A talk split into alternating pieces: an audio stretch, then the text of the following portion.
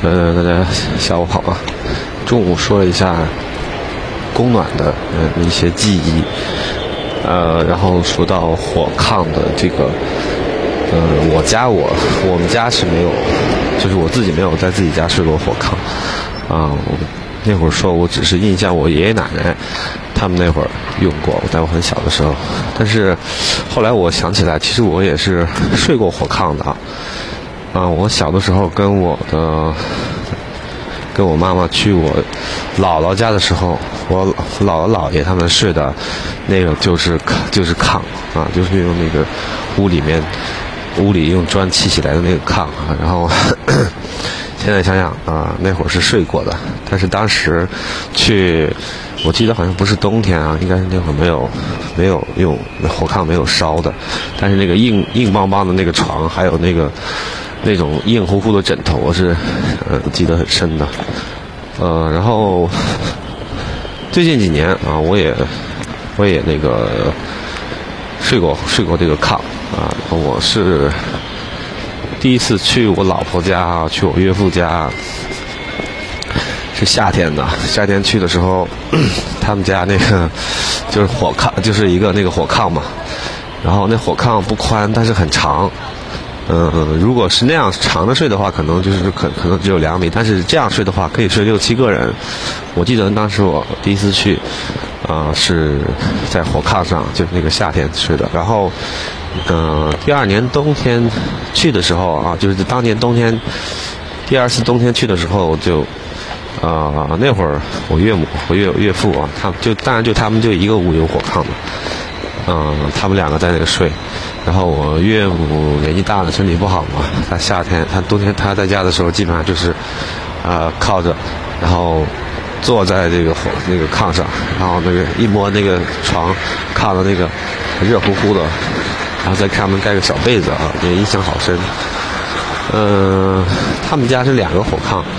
啊，但是有一个很早就拆了。你看呢，他那个那个家具摆设，应该是他们结婚的时候。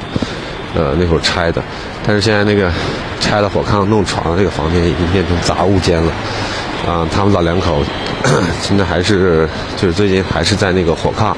另外一个炕睡，啊啊，那个炕怎么说呢？呃，跟我小时候见过的那个炕有一点出入，他们那个烧东西的那个口好像，我觉得有一点小，啊，我岳父当时呃烧炕的时候，还有那个塞柴火、塞那个棒秸的时候。啊，我都拍照了啊，但是觉得这个挺挺新鲜的，嗯，但是他们那个房子也特别特别旧了，嗯，六十年代建的房子，六十年代建的房子到现在你看有已经，